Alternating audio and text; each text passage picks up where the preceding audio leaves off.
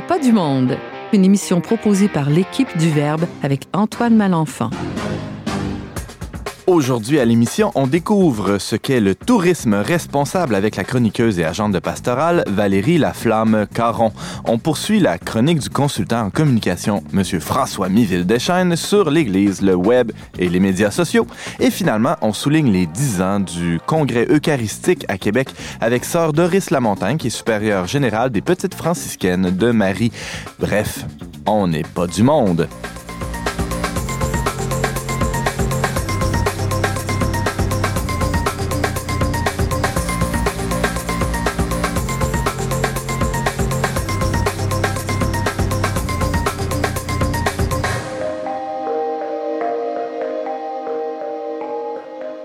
Bonjour à tous, chers auditeurs. Bienvenue à votre magazine culturel catholique. Ici Antoine Malenfant, votre animateur pour la prochaine heure. Je suis aussi rédacteur en chef du magazine Le Verbe. D'ailleurs, Le Verbe euh, va, sortir bientôt son numéro d'été dans peut-être deux, trois semaines. Surveillez vos, boîtes, à, vos mal. Euh, toute l'équipe s'affaire très, très vigoureusement à vous préparer un super beau numéro sur le travail manuel. James Langlois, qui est avec moi aujourd'hui, tu, euh, tu travailles à ça toi aussi, hein? Oui, je travaille euh, de temps à autre euh, quand, euh, quand je ne m'affaire pas trop à, faire de mes mains autre chose. J'essaie de mettre en pratique ce qu'on annonce dans Ah ouais, sur le travail manuel. Toi, tu es quelqu'un particulièrement manuel, je pense. Hein? Non, pas du tout, mais j'essaie de développer ça chez moi, c'est ça. Bon, on a aussi autour de la table François qui, qui se qui se bidonne. Salut bonjour. François. Oui, bonjour. Tu vas bien? C'est ce cultive euh, James. oui, oui, c'est ça. Oui, ça va bien. Ouais, tu nous parles de, de, de choses pas très manuelles. Tu es plus dans, dans, dans, le numérique, dans le digital. on n'est pas loin du manuel dans le digital. Je vais même être dans le théologique parce que oh. là, je vous amène les idées. Je vous présente les idées d'un prêtre qui s'est penché sur le phénomène numérique, mais qui l'a mis en relation avec la théologie. Il s'agit du père... Pierre Amar. Et tu vas nous en parler dans ta chronique dans quelques instants. Voilà. Et aussi, on a Valérie Laflamme-Caron, euh, une habituée de l'émission. Bienvenue. Merci, ça me fait plaisir d'être là. Tu nous parles de quoi aujourd'hui? Euh, de mon prochain séjour en Inde avec la Fondation Village Monde. Très hâte de t'entendre.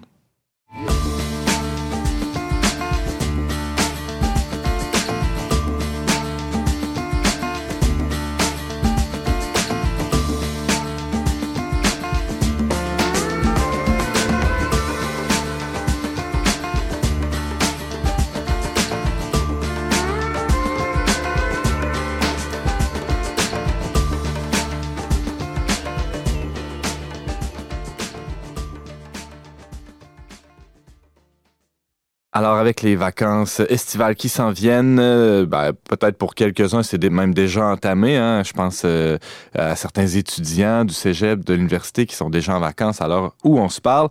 Alors, avec ces vacances qui s'en viennent, donc, il est question de tourisme. Hein. La plupart euh, des Québécois vont, vont voyager à l'intérieur des frontières du Québec, mais il y en a qui en profitent aussi pour, pour s'exiler, s'expatrier quelques, quelques jours, quelques semaines peut-être. La question du tourisme, euh, ben, il y a toutes sortes de manières de l'aborder, euh, mais euh, il on voulait en parler avec Valérie Laflamme-Caron parce que le, le, 2 mai dernier, le Village Monde et ses partenaires, on va voir qu'est-ce que c'est dans quelques instants, ont dévoilé les 10 lauréats et lauréates des bourses exploration en terre solidaire. Va falloir euh, décortiquer tout, tout ça, là, ce que c'est, et Valérie va le faire avec nous. Alors, ces, euh, ces lauréats-là euh, vont partir trois à cinq semaines pour découvrir des initiatives villageoises de tourisme éco-responsable partout sur la planète.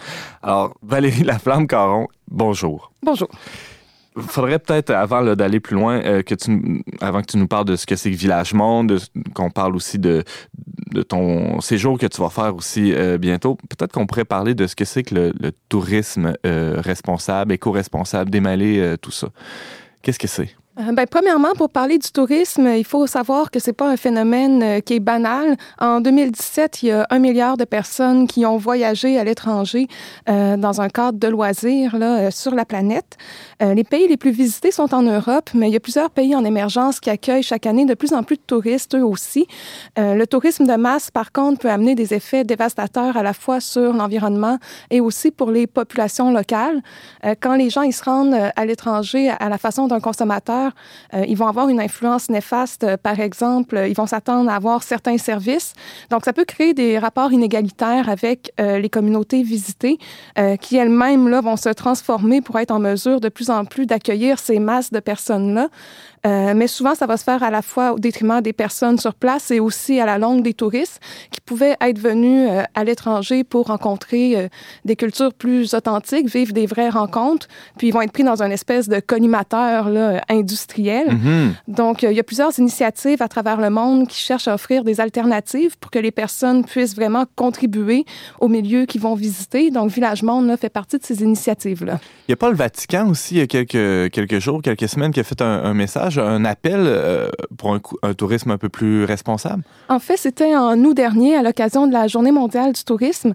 Euh, le Vatican, par le biais de son dicaster pour le service du développement humain intégral, donc en ont appelé à justement développer une nouvelle manière de voyager, puis surtout de se situer dans la relation à l'autre. Hmm. Donc, on l'a vu avec euh, l'encyclique sur l'écologie intégrale. le développement économique peut pas aller sans la croissance des personnes, sans une transformation là, du rapport à l'autre. Donc, le tourisme comme industrie est appelé aussi, là, en tout cas pour nous croyants, là, qui, croyons à la sacralité de chaque personne. Donc, euh, et on est appelé à essayer de voyager différemment. Et c'est pas suffisant euh, de, donner un peu de pourboire à celui qui tient les valises là, pour euh, se donner bonne conscience. Il y a peut-être euh, une réflexion plus profonde à faire, si je comprends bien. Oui, puis il faut être très vigilant parce mhm. que les, les, différentes industries connaissent ce désir-là d'aider des gens qui sont plus fortunés, qui ont le privilège de voyager. Puis il va y avoir de plus en plus ce qu'on appelle le volontourisme qui va se développer. le volontourisme, en fait, propose des séjours touristiques dans lesquels on va insérer ici et là des périodes de bénévolat, si je peux dire. Donc, euh, après être allé à la plage, après être allé faire un safari, on peut aller dans un orphelinat pour jouer avec les enfants. Euh, ça aussi, ça, ça a des conséquences qui sont désastreuses. Puis, si on n'est pas vigilant, on peut facilement être aveuglé par ces différentes propositions-là touristiques. Je vais donner un exemple. Au Cambodge, euh, on a commencé à créer des orphelinats pour hmm. accueillir des touristes qui étaient en, à la recherche d'expériences émotives. entre guillemets, humanitaires guillemets mhm. humanitaire, c'est ça. Donc, euh, à ce moment-là, les gens qui sont pas très bien intentionnés vont aller dans les villages plus démunis, euh, vont euh, prendre les enfants et les amener dans ces orphelinats-là. ce que ça peut apporter comme conséquence, mais premièrement pour les enfants, c'est pas bon pour leur développement parce que ça les amène à, à créer des, des, relations qui sont très courtes, à courte durée, puis ça brise les liens d'attachement entre les enfants puis les adultes qui devraient être responsables d'eux. puis on a juste à imaginer la situation où il y aurait des vagues et des vagues et des vagues de touristes asiatiques, par exemple, qui viendraient au Québec pour visiter des orphelinats, donc des centres jeunesse, puis qu'à chaque jour, il y aurait des masses et des masses de personnes qui viendraient jouer euh, au ballon avec eux, prendre des photos. Euh, je pense qu'on considérait que c'est une atteinte à leur dignité. Là, mmh, donc, euh, donc, il faut être très vigilant actuellement là, dans, dans le monde du tourisme. James Langlois, tu avais une question pour Valérie? Oui, bien justement, je me demandais, est-ce que le tourisme durable, ça, ça concerne seulement les pays en voie de développement ou qu'on dira en voie de développement ou plus pauvres, ou ça peut nous concerner nous aussi? Ah, ça peut nous concerner euh, nous aussi. C'est certain qu'une organisation comme Village Monde vont, vont, vouloir aider les gens qui en ont le plus besoin. Donc, souvent, c'est des personnes qui sont dans les pays du Sud qui vont gagner en moyenne entre 1 et 2 dollars par jour. Euh, ces personnes-là peuvent profiter grandement euh, du tourisme si ça, c'est bien fait. Alors, j'en parlais en introduction, tu es lauréate d'une de, de, bourse de Village Monde. En deux mots, qu'est-ce que c'est que Village Monde? Euh, ben, Village Monde, c'est une fondation, donc c'est un organisme à but non lucratif qui a pour mission de promouvoir le tourisme durable à travers la création de liens entre les voyageurs et des hébergements villageois. Donc, ce qui se passe actuellement à travers le monde, c'est que le tourisme va créer des îlots de richesse dans des mers de pauvreté. Mmh. Euh, donc, ça va être concentré dans certains lieux, puis les gens euh, à l'extérieur de ces îlots-là pourront pas en profiter euh, au plan économique et social. Donc, Village Monde va s'intéresser à des villages, à des gens qui ont chez eux créé des initiatives pour accueillir des, voyageurs et va les mettre à, en valeur sur une plateforme qu'on pourrait, qui pourrait s'apparenter à un genre de Airbnb du tourisme responsable. Donc, euh, la plateforme s'appelle Vaolo. Donc, euh, si vous allez sur le site Vaolo, si vous cherchez ça sur Google... o Oui, c'est ça. Tout simplement. Vaolo. Euh, donc, vous cherchez votre destination, puis on va vous proposer là, des hébergements qui ont été évalués par des explorateurs solidaires l'an dernier, entre autres, et par d'autres explorateurs à d'autres occasions. Donc, Village Monde, en fait, propose un label qui est basé là, sur pas, pas seulement là, le, confort, est-ce que l'hébergement est capable d'accueillir des personnes. La nourriture est correcte? Non, c'est ça. C'est vraiment de voir s'il y a un respect de l'environnement, mhm. mais surtout des retombées dans la communauté. Par exemple, si l'hébergement va donner une partie de ses profits à des œuvres de développement dans le village, si on embauche des populations qui sont dans le village, par exemple, si on, on fait affaire avec aussi des sous-traitants pour l'alimentation qui sont au village. Donc, on favorise vraiment un développement communautaire. Donc, si je comprends bien, c'est quelque chose qui est aussi surtout en, zone rurale, euh, ou du moins qui, qui, est, qui permet un tourisme à, une échelle un peu plus euh, de proximité, plus proche, euh, plus, plus humaine. C'est bien ça? Tout à fait. On cherche vraiment à provoquer des rencontres, à faire en sorte que les communautés d'accueil puissent maintenir leur culture et hmm. aussi les mettre en valeur. donc, il va y avoir vraiment cette recherche-là quand on va évaluer les hébergements. Ça permet aussi, j'imagine, de, c'est ça, d'éviter de développer des infrastructures comme on, l'a vu, là, on le voit dans les modes. On n'a qu'à penser au Mexique où il y a eu la mode d'Acapulco, après ça Riviera Maya, après ça, ça va être quoi? Euh, je sais pas trop, là, je suis pas à jour dans, tout ça, mais une fois que la mode est passée, on se retrouve avec des hôtels, euh, des routes, tout ça qui sont vides. Alors, avec un tourisme de, proximité comme ça, on évite de de développer euh, des infrastructures qui vont être euh, éphémères finalement. Tout à fait. On cherche vraiment à amener les voyageurs à sortir des sentiers battus pour aller visiter des communautés éloignées hmm.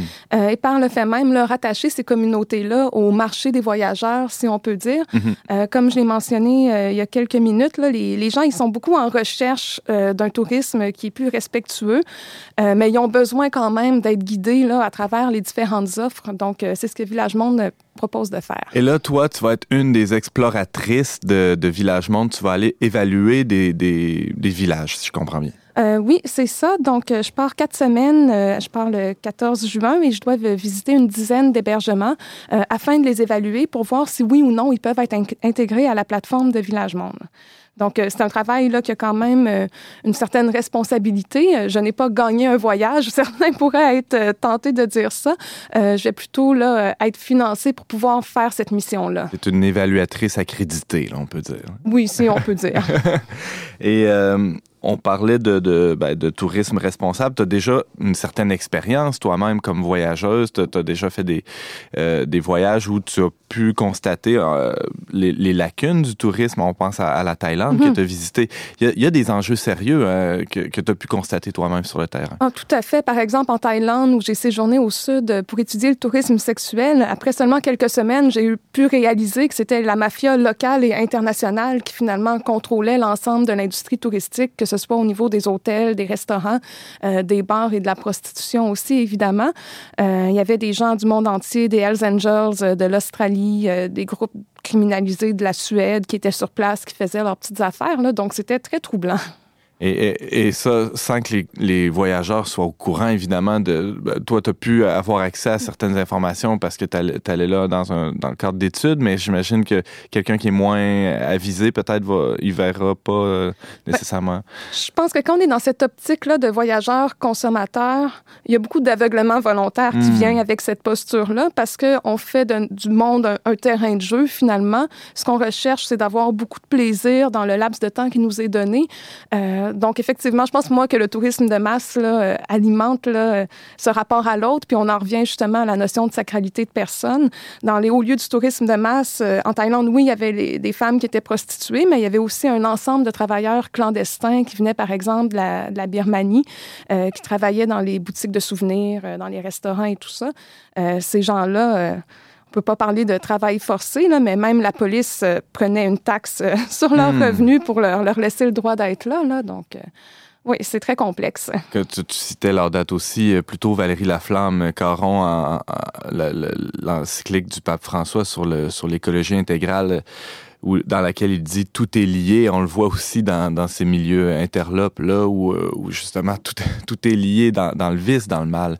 Euh, Valérie Laflamme-Caron, tu, euh, tu, as aussi voyagé beaucoup dans le cadre de tes activités mm-hmm. pastorales. ça s'inscrit, disons, dans un tourisme éco-responsable, responsable, ta démarche avec, avec les élèves? Oui, c'est ça. Puis on a un nouveau projet cette année de dont je pourrais revenir vous parler, c'est qui est un projet en Inde aussi avec l'organisme SOPAR.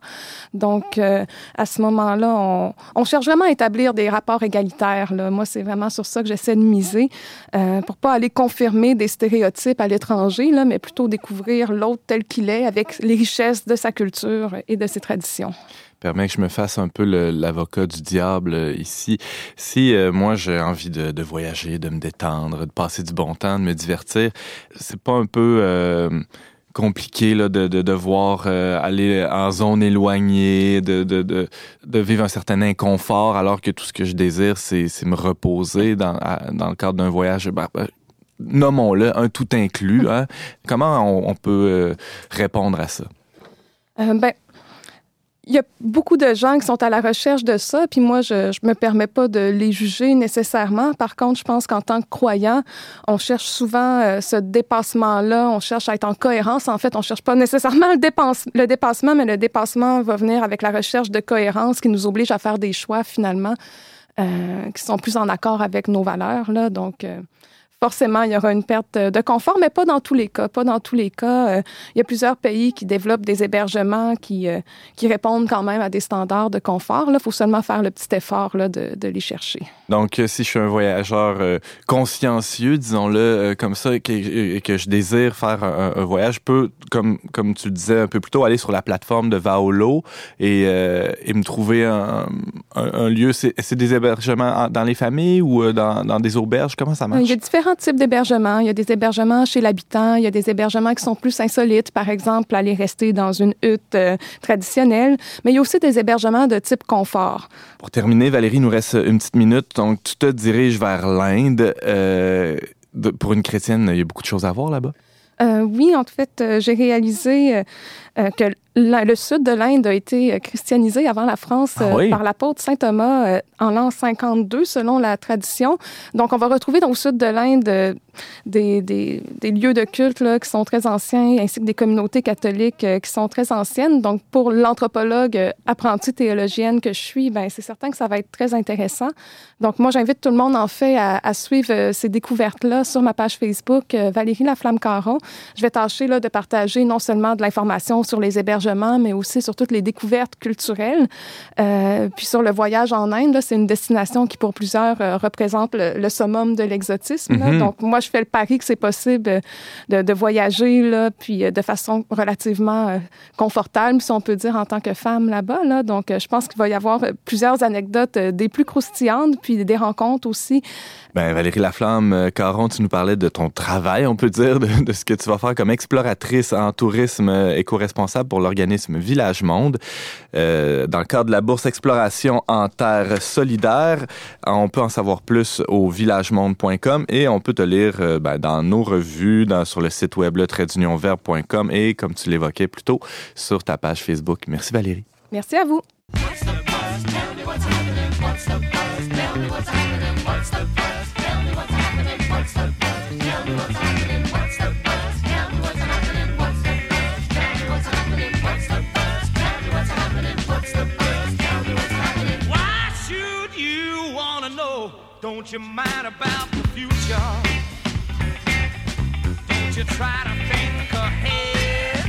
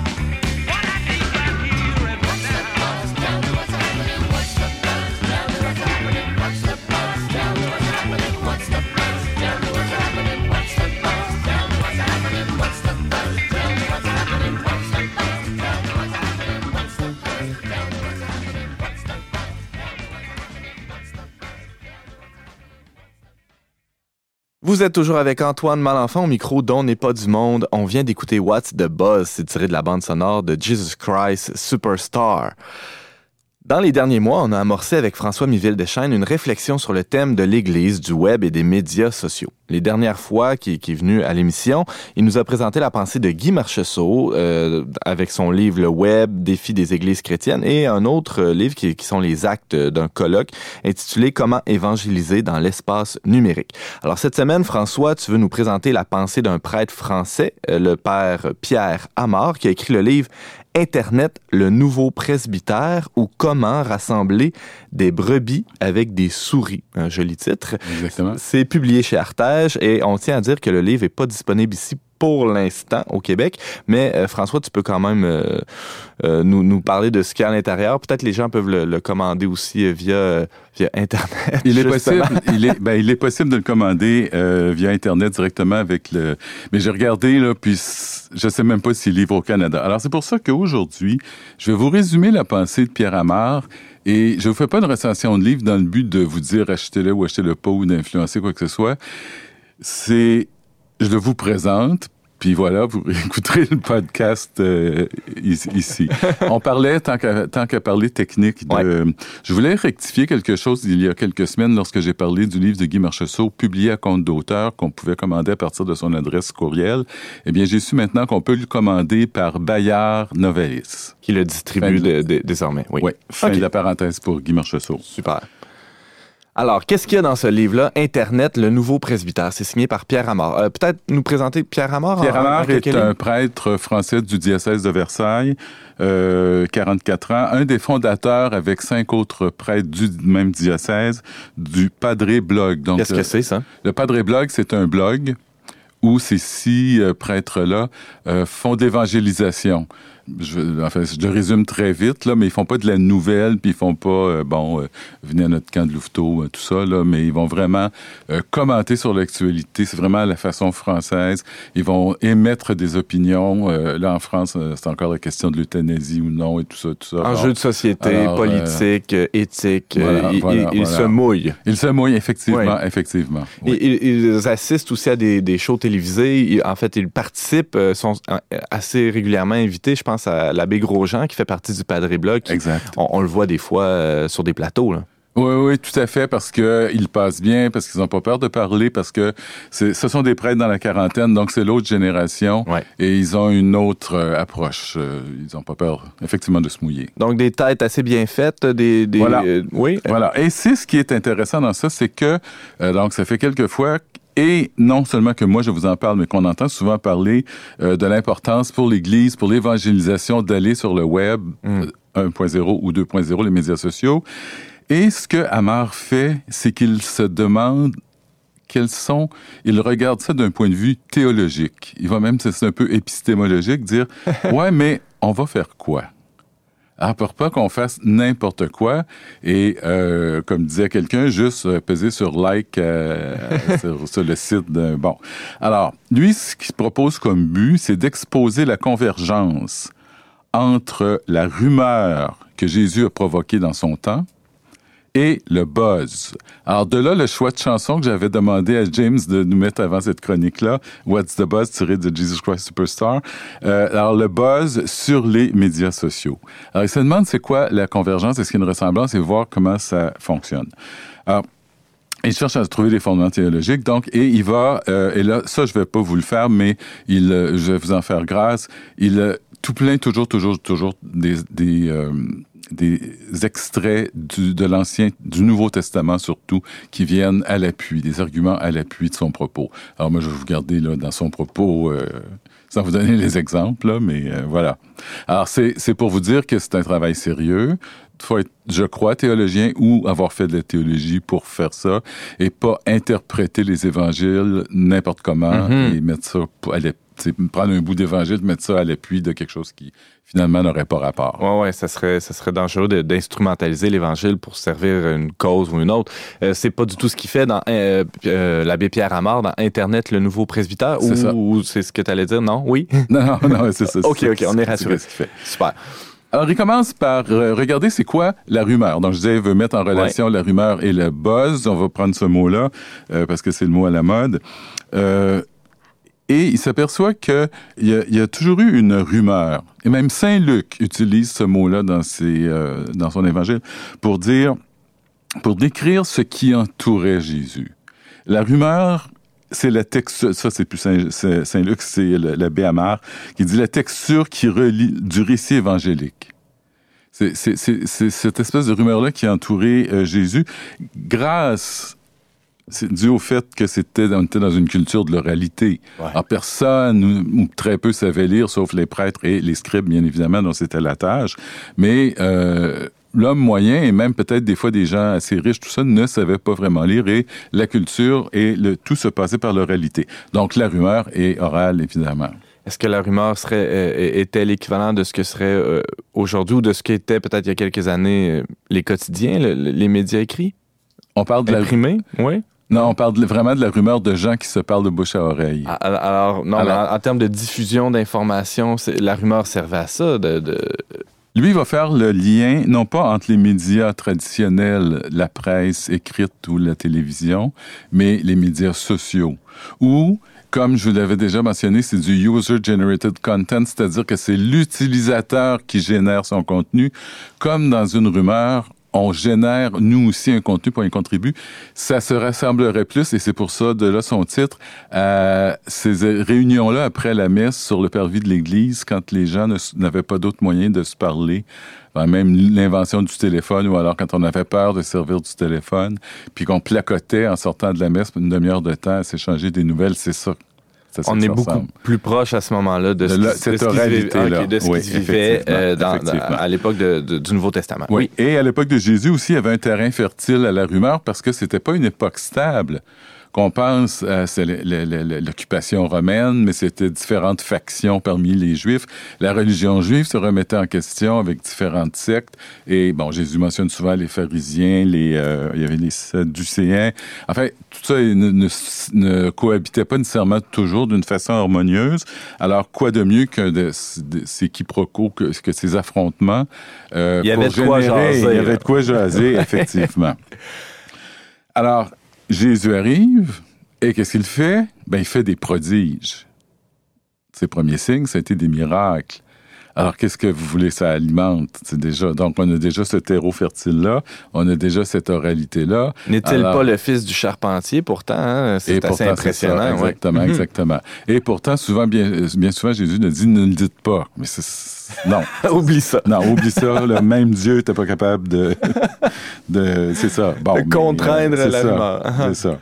Alors, euh, et, et là, le, le Christ, donc, ben, alimentait, je sais pas si c'est malgré lui ou... euh, ou mais en tout cas... Mais il y a aussi le style Jésus. Je vais t'interrompre. Oui, vas-y, euh, je t'en prie. Il y a le style Jésus qui fait que euh, Jésus n'est pas venu pour euh, nous caresser dans le sens du poil, n'est-ce pas? Il est venu nous confronter. Et ces confrontations-là qu'il a faites, notamment souvent en interpellant pharisiens, scribes, grands prêtres, mais aussi en interpellant tout le monde, le jeune homme riche, etc., etc., ont forcé une prise de position, une réflexion. Et ça, ça a amené aussi, ça a alimenté la rumeur. James. On pourrait dire que Jésus euh, a fait des, pas mal de beaux tweets en 140 caractères. Euh, là, tu tombes dans un autre. euh, Voilà, c'était pas en 140 caractères, mais c'était lui, sa parabole. Ouais. Et la parabole interpelle aussi. Et la parabole, comme on la comprend pas nécessairement tout de suite, faut réfléchir. Ça aussi, ça vient encore alimenter de la rumeur. Alors, on se dit, Qu'est-ce voyons, qu'il toi, voulait dire? là-dedans? Ouais, Qu'est-ce que compris, puis Mhm. qu'est-ce qu'il voulait dire, etc., etc. Alors oui, donc euh, c'est sa façon de fonctionner, c'était la parabole qu'on a peut-être oubliée. On a peut-être oublié euh, maintenant. Alors, Et lorsqu'il est Ouais. ressuscité, alors là, on a eu le prodige des prodiges, et c'est ça, c'est ce qui fait notre l'ancrage de notre foi. Il est ressuscité. Sinon, ça n'aurait pas de sens, la- notre religion. Alors, et, mais ça aussi a créé un autre, euh, a amplifié la rumeur. OK? Et avant que pour, j'ai le temps de, tout couvrir, euh, donc ayant posé, posé ça et démontré ça, l'abbé Amar ben, nous dit du côté numérique, maintenant, qu'est-ce qui se passe? Euh, lui, il considère que le buzz numérique, c'est l'équivalent de cette rumeur-là. Euh, puis, ça nous amène à nous poser certaines questions. c'est quoi les conditions d'émergence, puis quelles sont les conséquences, par exemple, parce Mm. qu'il y a des, euh, des conséquences? Alors, il demande à ceux qui, en Église, décident d'évangéliser par l'entremise d'Internet, ben, de considérer différents problèmes. L'anonymat, par exemple. L'anonymat qui nous permet parfois d'être outrancier ou de dire des choses euh, sans trop... Quand on se nomme pas, bon, on sait pas de quelle autorité on parle. Anonymat qui était pas Ouais. là dans la culture de l'oralité, euh, Non, où parce- on était en face à non, face. parce que, Mhm. oui, puis on, on sait, si je te dis quelque chose, tu sais qui je suis. Je sais qui est ton père, je sais qui sont C'est tes ça, frères, etc. exactement. Mais si je m'appelle, euh, si je me prends un surnom sur Internet ou sur Twitter, ben tu sauras pas, euh, Ouais. tu sauras pas qui je suis. Euh, Il n'y a pas d'éthique, il n'y a pas de morale sur Internet. Ça, c'est tous ceux qui se qui se penchent sur Internet, là, non seulement d'une façon religieuse, mais sur Internet, point le, le- le mentionne. Euh, anonymat, surinformation, une surinformation. Alors, qu'est-ce qu'on fait avec ça? On veut pas non plus surinformer le, le, le croyant parce que de, puis on a rajouté dans quelque chose qui est déjà euh, énorme comme quantité d'information. Et le fait aussi que chacun veut se mettre en scène. Ce qu'il appelle, et ça c'est pris de l'abbé Grosjean qui a aussi publié un livre en même temps, l'extimité plutôt que l'intimité. Alors, ce qu'il nous suggère pour les catholiques, donc, ces deux références, euh, Vérité, annonce et authenticité de vie à l'ère du numérique de Benoît XVI, paru en 2010, et La communication au service d'une authentique culture de la rencontre, François en 2011. Euh, donc, euh, Benoît XVI. Alors, et, et ce, que, ce que ça nous amène, ces deux ancrages-là ici dans la théologie contemporaine, c'est la rencontre. Alors, ce qu'il faut pas oublier, c'est que la rumeur, comme dans le temps du Christ, la rumeur elle venait la rencontre. On voulait rencontrer ce personnage-là, cet homme-là. Et maintenant, ben là, maintenant, il est plus là. Mais il faut arriver à vouloir la rencontre. Et c'est la limite d'Internet, si je résume euh, vraiment sa pensée, là. Il faut amener les gens à rencontrer le Christ, mais tu vas pas rencontrer le Christ sur Internet. Hmm. Tu vas le rencontrer ailleurs. Donc, on prépare le terrain, mais on peut pas, on peut pas tout faire. Donc, le, le père, si je comprends bien, le père Pierre Amar euh, semble euh, bien au fait des, des limites de, de, de- qu'offre comme possibilité l'évangélisation sur Internet. C'est-à-dire Oui. qu'on peut préparer le terrain, préparer la terre pour que, que la graine soit semée ensuite. Mais, par exemple, pour conclure sur une note un peu plus positive, Oui. dans son raisonnement là, que j'ai passé tantôt, il disait, il en vient à la conclusion que Jésus est son propre message. Hmm. Alors, le, le, le, le, le, qui est le médium, c'est le message, là? Jésus est lui-même son euh, propre message. Alors, c'est à nous de devenir des, nos propres messages. Donc, le message de devenir des témoins de la foi, c'est ça à ce moment-là. On peut pas devenir des Jésus, là. À mais ce moment-là, est-ce que notre comportement comme chrétien Ben sur. Internet peut pas Ben être voilà. une façon d'évangéliser? C'est-à-dire Oui. que si j'assiste à une, querelle sur Internet, ma manière de, de participer à, à- à ce débat-là va être un, un signe ou un Oui. contre-signe de... Oui. de- Mais l'abbé Amar va plus loin que ça. Il Ah te demande d'être le message, Mhm. de provoquer des rencontres. Alors, pas juste de- d'être gentil, là. Ouais. Euh, de devenir un prophète. Hey. prophète est un visionnaire qui prépare et anticipe l'avenir et euh, donc de devenir un influenceur. Alors d'aller au-delà que de régler des conflits puis d'être gentillet, mais de, de, de, de vraiment influencer les gens, ce serait ça. Et les influencer vers la rencontre. James? Mais ça, ça veut dire quoi concrètement, là, être prophète sur Internet? là? Ça, il n'est pas rentré dans ça. Il s'est, concentré sur les bases, les racines théologiques. Effectivement, non, il n'a pas... euh, Mais toi, personnellement, François Villechêne, as-tu une, une idée? Ça devient à ce moment-là, dans mes propos, les propos que je tiens, euh, sur un blog. Bon, alors disons que j'écris. J'écris sur le, le, le, le site euh, du Verbe. J'écris un, Une entrée de blog, un billet, une ouais. entrée de- ouais, un billet.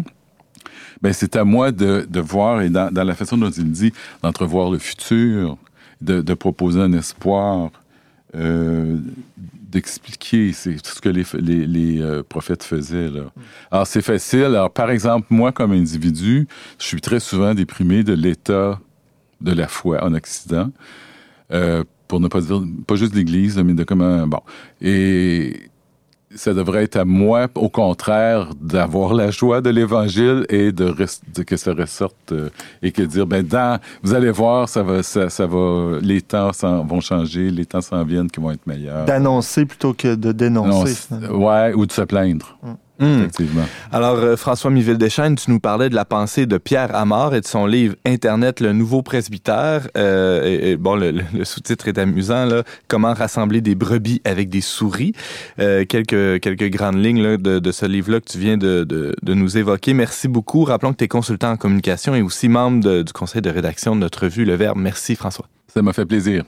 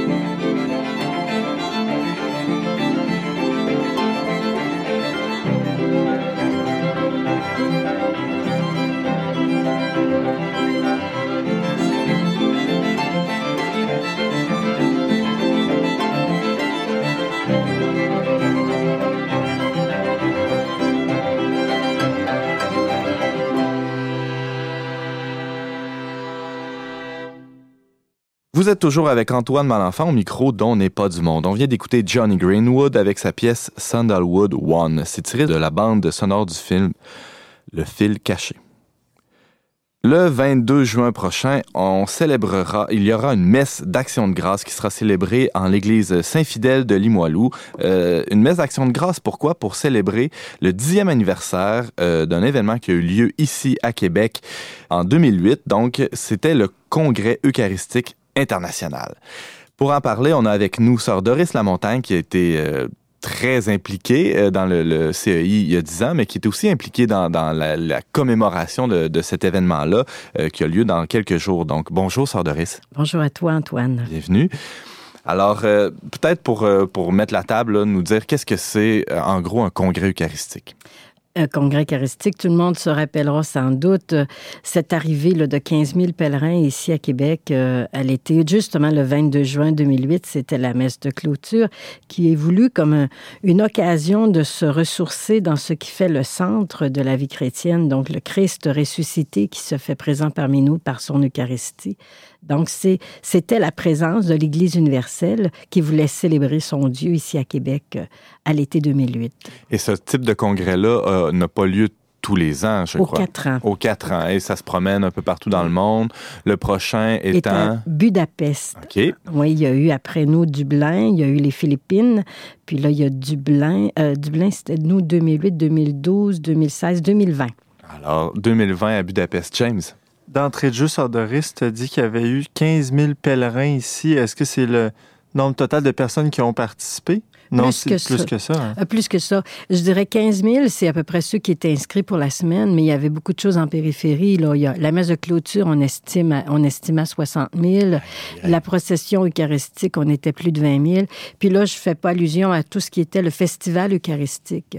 Euh, toutes les activités qui, avaient, qui ont eu lieu durant la semaine dans les différentes églises, les conférences, le festival des jeunes, le festival familial du samedi. Donc, euh, euh, puis après ça, c'est sans penser à, à tous les catéchèses et les témoignages qui ont été mis sur CDQ. À un moment donné, je pense qu'on était à 30 000, 30 à 35 000. Donc, le congrès eucharistique de 2008 aussi était en anglais, on dirait online. en- fait que je- on peut pas, on peut pas chiffrer le nombre de personnes. C'est vrai, ça a été conjointement, euh, ce, ce con- ce congrès-là a lieu, on, on a assisté à l'émergence de CDQ.tv aussi à, Oui. à- à travers cet événement-là. Donc, la mise en place de toute un- un- une structure qui permet la diffusion en ligne et, et aussi, bon, on le verra plus tard là, sur, dans les télés, mais euh, donc d'événements divers. Donc, ça, ça a commencé avec, avec ce congrès-là. Euh, vous évoquiez, Sœur de risque, quelques événements marquants. Euh, Pour vous, là, un grand souvenir de ce CEI 2008 à Québec? Ah ben, je pense que personne ne peut oublier la fameuse pluie de la messe du 22 juin.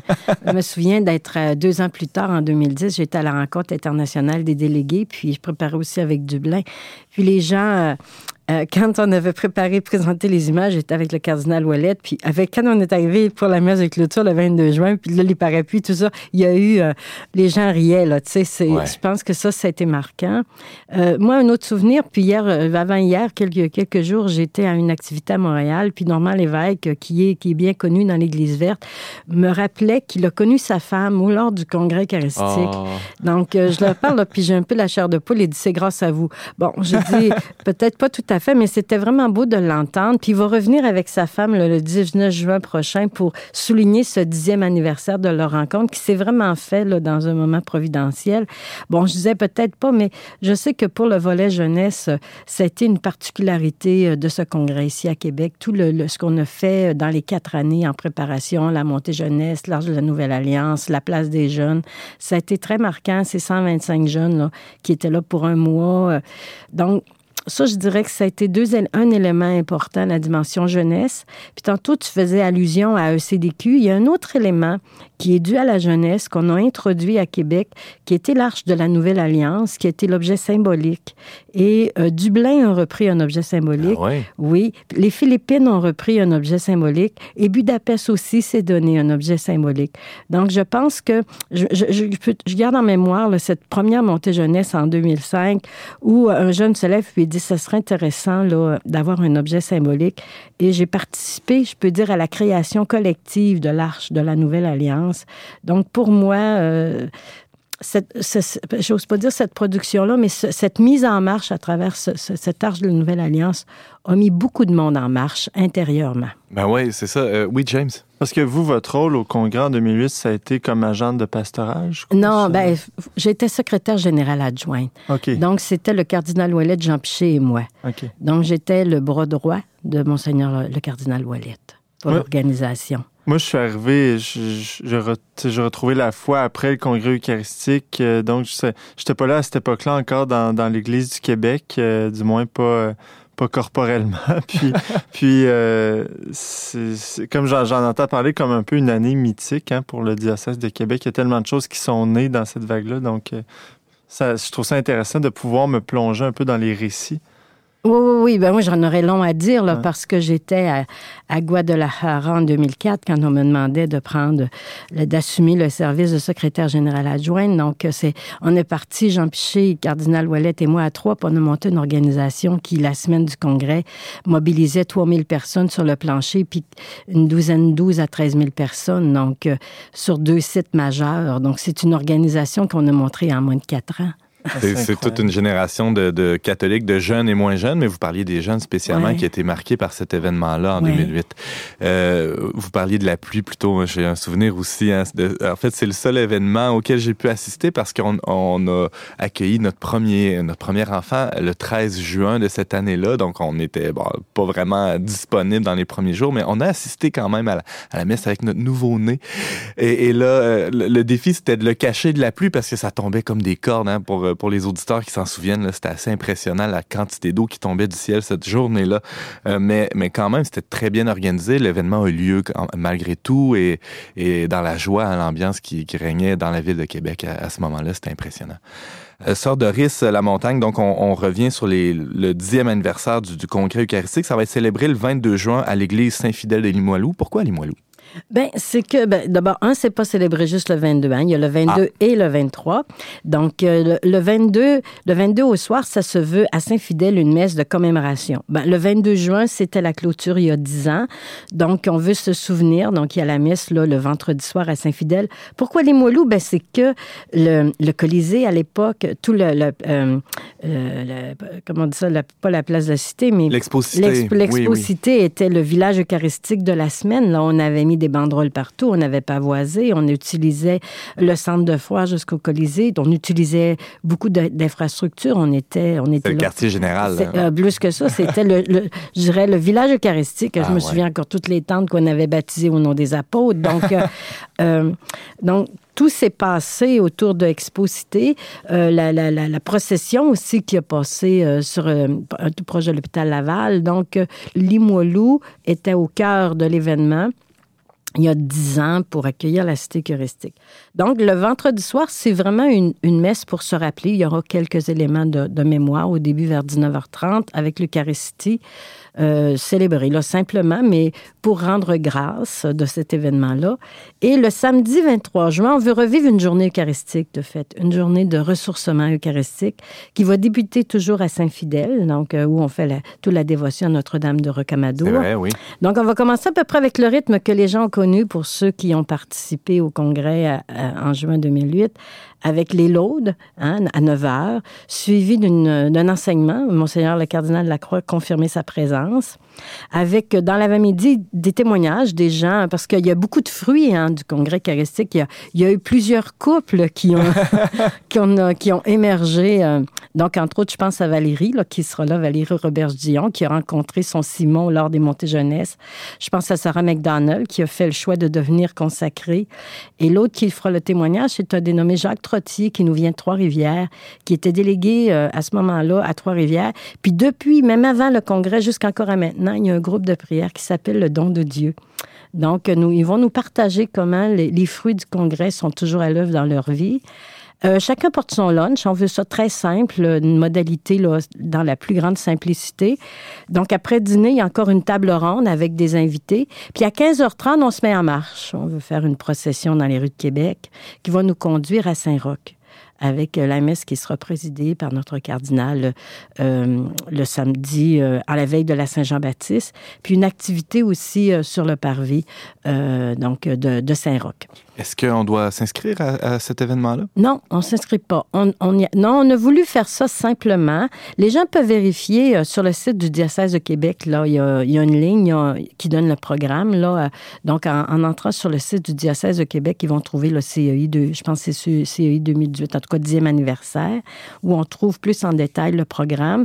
Non, les gens se présentent le matin. Tout ce qu'ils ont apporté, c'est leur, leur cœur, l'amour de vouloir euh, se ressourcer au plan eucharistique, puis prévoir le repas, où on a prévu un battement d'une couple d'heures pour l'heure du dîner s'il y a des gens qui veulent aller manger dans les alentours. James? Si, si je comprends bien, vous disiez c'est le rythme que les gens ont connu au CEI. Une journée type euh, au CEI en 2008, ça ressemblait à ça, les laudes. euh, Oui, ben là, c'est plus qu'on en sait parce que Ouais. la procession avait eu le jeudi, mais là, on, on dirait le, le rythme de ressourcement eucharistique, on peut dire Mhm. oui, là, avec euh, l'avant-midi, surtout le, le- un enseignement, témoignage. Le matin va beaucoup ressembler aux matinées du congrès là, en termes de laude, euh, catéchèse, témoignage. Normalement, l'Eucharistie arrivait dans le dîner, mais là, l'Eucharistie, le samedi, va se vivre plus euh, en fin de journée. Mais la procession eucharistique, la grande procession qui avait été vécue le jeudi, va être vécue le samedi après-midi 23 juin.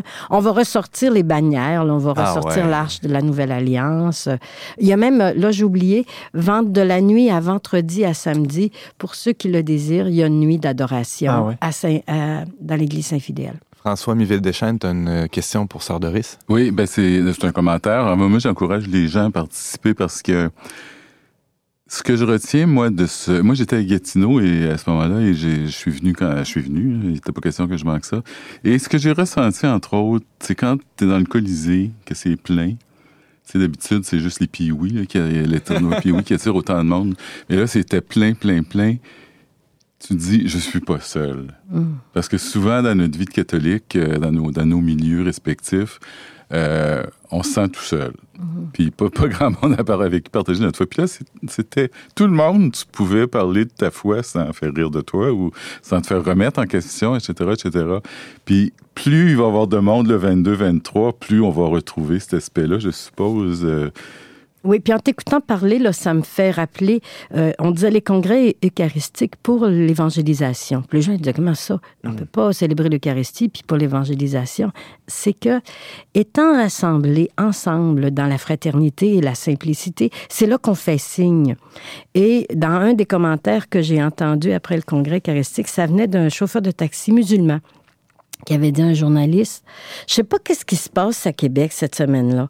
Les gens, parce que lui accueillait beaucoup de gens qui prenaient le taxi, ou il disait les gens sont heureux, sont fraternels. Il dit qu'est-ce qu'ils ont bu, qu'est-ce qu'ils ont mangé? Ah. Fait que je dirais, ça, fait que ça, ça, ça redit la, fraternité, la joie d'être ensemble. Quand le pape François nous dit la joie de l'Évangile, la joie d'être ensemble et être réunis autour de celui qui fait du sens dans nos propres existences, ben ça fait signe. Et ça, je, la- la- la- pour les témoignages, moi, que j'ai entendus, les chauffeurs d'autobus dans la ville de Québec cette semaine-là, l'intensité du témoignage fraternel qu'on a donné a fait signe dans la, dans la cité. Et c'est pour ça qu'on peut dire qu'un congrès évangélique, un congrès eucharistique, pardon, évangélise, parce qu'il fait signe et donne du sens. Vous parliez des fruits, euh, des, des, des fruits dans, bon, des couples qui sont nés, des vocations religieuses qui sont nées aussi à ce moment-là. C'en est d'autres fruits, ça, évident, de, de, de cet événement-là, le congrès eucharistique qui a eu lieu. Donc, euh, il y a dix ans, on en célèbre euh, l'anniversaire euh, cette année, le 22 juin. C'est la, la date de la clôture du congrès il y a dix ans. Ça va avoir lieu à l'église Saint-Fidèle de Limoilou. Sœur Doris Lamontagne, vous nous parliez donc de ces célébrations euh, qui auront lieu très bientôt. Merci beaucoup d'avoir été avec nous. Ça plaisir. Tous